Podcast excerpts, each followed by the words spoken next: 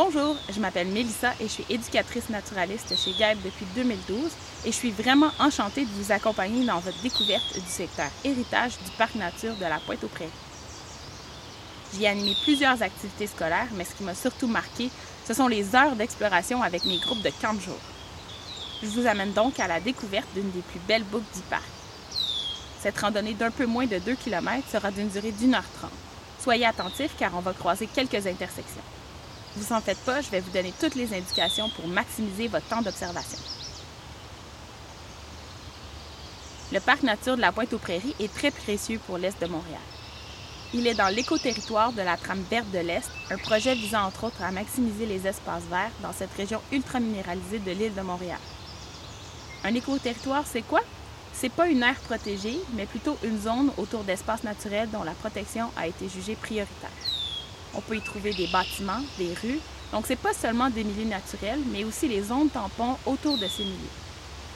Quand on construit dans les écoterritoires, on va considérer la protection des habitats naturels autour du nouveau projet. Comme plusieurs autres écoterritoires et parcs nature, un défi de taille est présent dans le parc.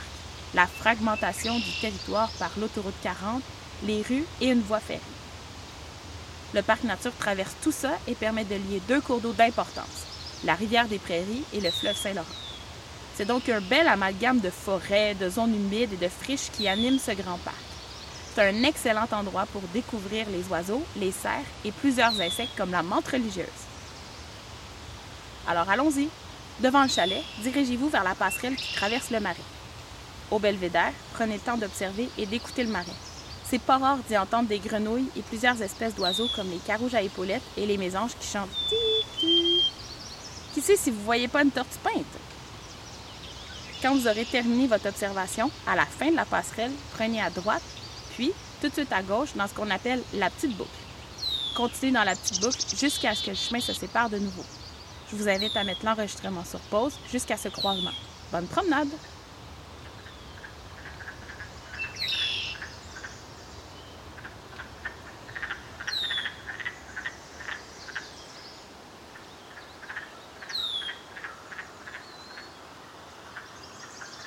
Devant vous se trouve un espace dénudé de plantes herbacées où le sol est jonché de gros morceaux de bois et de branches.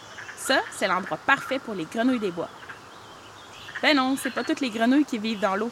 Elles ont besoin d'humidité, mais certaines, comme la grenouille des bois, sont terrestres au stade adulte. Les têtards sont aquatiques et les œufs sont pondus dans l'eau, mais le reste de sa vie se déroule sur la terre ferme. Elle hiberne même enfouie sous les feuilles mortes.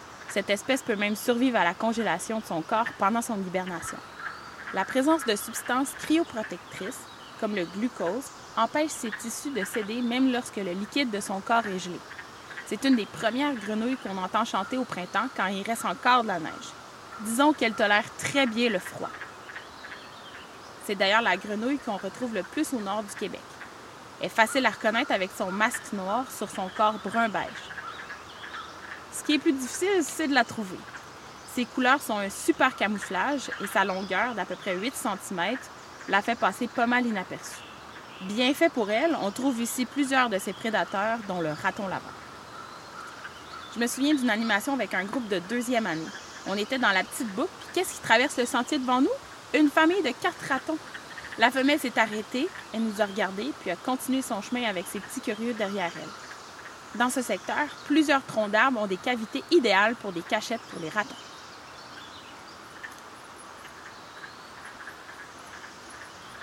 On trouve aussi ici un de mes arbres préférés, la pruche du Canada. C'est un conifère méconnu, mais qui, selon moi, est le plus élégant de tous. Son écorce est cannelle, ses branches minces s'étendent pour retomber vers le sol. C'est très beau. Ses aiguilles vert foncé sur le dessus et plus pâles en dessous sont courtes. Ces cocottes aussi sont petites. Elles mesurent pas plus que 2 cm de long. Un contraste étonnant pour un arbre qui fait jusqu'à 20 mètres de hauteur. La pruche peut prendre entre 250 et 300 ans pour atteindre la maturité et peut vivre plus de 800 ans. C'est pas rien. Ils en ont vu des marcheurs, ces arbres-là. À quelques pas sur votre droite, vous aurez la chance d'observer quelques pruches. Continuez ensuite votre chemin, traversez le sentier que vous croiserez Attention, regardez des deux côtés pour les vélos, puis continuez tout droit. À gauche du sentier, vous verrez alors un grand chêne rouge un peu tout croche. est un excellent exemple de phototropisme. Cette capacité que les plantes ont de changer leur axe de croissance pour avoir le plus de lumière possible est fascinante. Par la suite, continuez tout droit jusqu'à la passerelle. Je vous invite à mettre l'enregistrement sur pause et à le reprendre sur ce pont. Bonne promenade!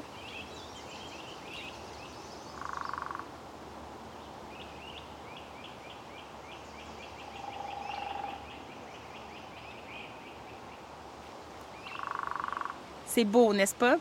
Cette passerelle est idéale pour observer quelques minutes la nature qui vous entoure.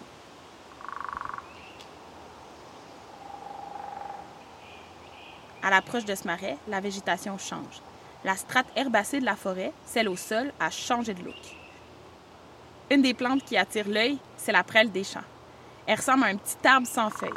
C'est dû au fait que ses feuilles sont très petites et que ses rameaux, qui partent de la tige centrale, sont verticillés.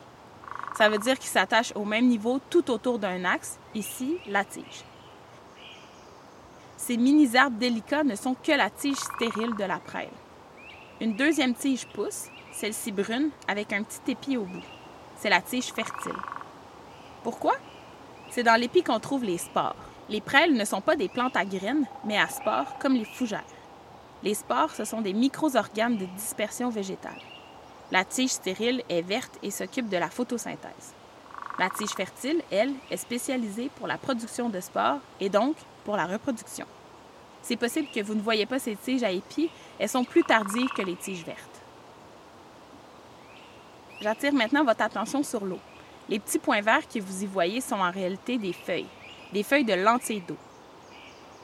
Lorsqu'un plant produit une nouvelle feuille, elle se détache et forme une nouvelle plante. On appelle ça la multiplication végétative, une sorte de reproduction asexuée, donc sans graines ni spores. Les lentilles ont seulement qu'une racine qui ne s'attache pas au fond, ce qui permet à leur colonie de prendre autant d'expansion possible sur l'eau. Parce qu'elles sont si nombreuses, elles modifient l'environnement aquatique, entre autres, en créant un écran qui empêche la lumière de pénétrer dans l'eau. Certaines larves aquatiques d'insectes, comme celles des moustiques, ne peuvent pas vivre sous les lentilles puisque le tapis de feuilles les empêche de respirer à la surface. Un avantage? Hmm, je sais pas. On pourrait voir ça comme un frein pour la biodiversité quand la quantité de lentilles est trop grande. Par contre, plusieurs animaux s'en nourrissent. Les petits poissons d'eau stagnante, des têtards de grenouilles, les ratons laveurs et plusieurs canards.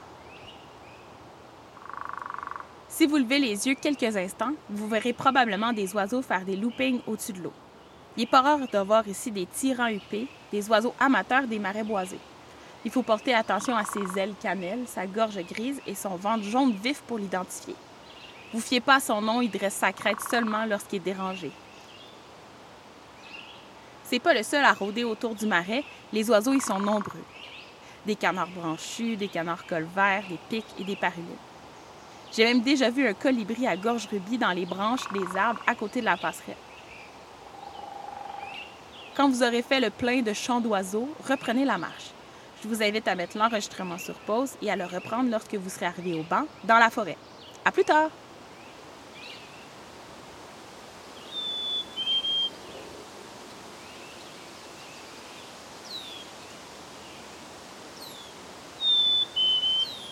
Assoyez-vous un instant. Pourquoi ne pas profiter du calme de la forêt quelques minutes?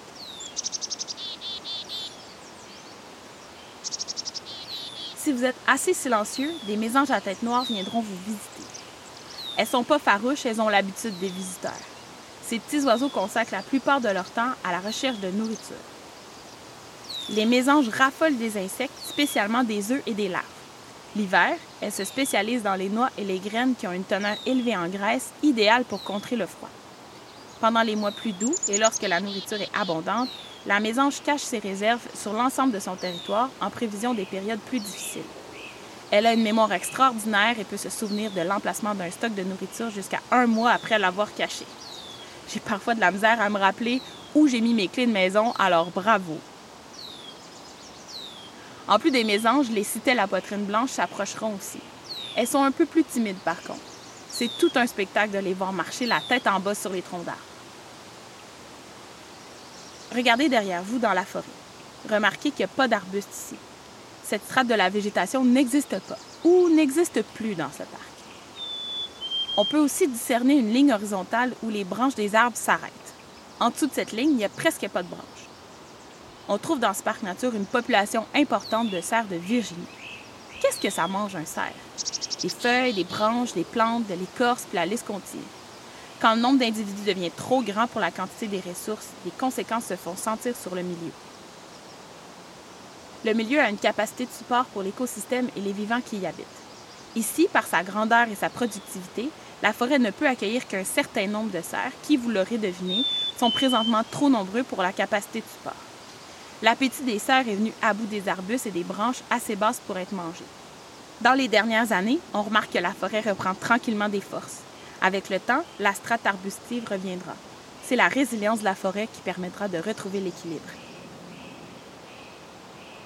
La pause est terminée, il est temps de reprendre la route. Nous continuerons de longer le marais. D'ailleurs, si vous portez attention, vous pourrez peut-être voir près de l'eau des iris versicolores bleu indigo ou des triantales boréales dont les pétales forment une étoile blanche. Je vous invite à mettre l'enregistrement sur pause et à reprendre lorsque vous serez à la séparation du chemin, près de la clôture.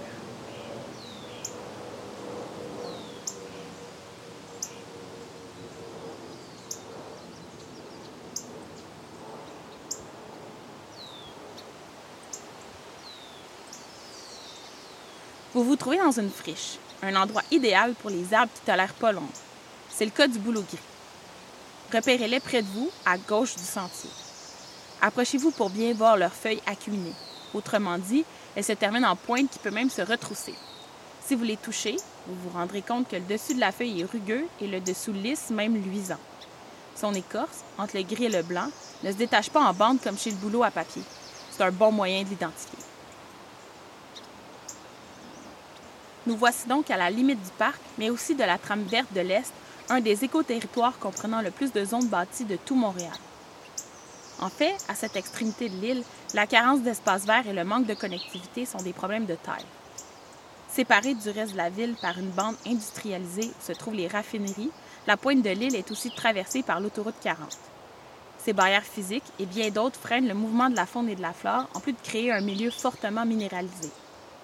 Ces zones non naturelles créent des îlots de chaleur importants et les petits parcs urbains ne suffisent souvent pas pour amener de la fraîcheur. Un des objectifs de l'écoterritoire est d'harmoniser l'important développement urbain avec les espaces verts pour préserver la biodiversité et les paysages naturels. Suivez le sentier à gauche et continuez toujours tout droit vers le chalet d'accueil.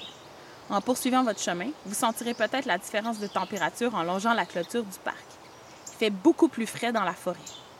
Les arbres, en respirant, rejettent de la vapeur d'eau dans l'air, ce qui contribue à diminuer la température ambiante. Leur canopée crée de l'ombre et une sorte de barrière qui bloque les rayons du soleil et garde la fraîcheur. C'est donc un des avantages de créer et de conserver le plus d'espaces verts en milieu urbain, comme celui que nous venons de visiter. Ainsi se termine notre tour du secteur héritage du parc nature de la Pointe-aux-Prairies. Si vous avez envie de découvrir d'autres pôles de la trame verte de l'Est, vous invite à écouter notre audio-guide pour le secteur des marais du parc nature qui est au bord de la rivière des Prairies. Merci beaucoup d'avoir choisi le tour pour votre visite. Gap et moi-même avons été enchantés de vous guider à travers ce parc nature. On tient aussi à remercier Hydro-Québec pour le soutien à ce projet.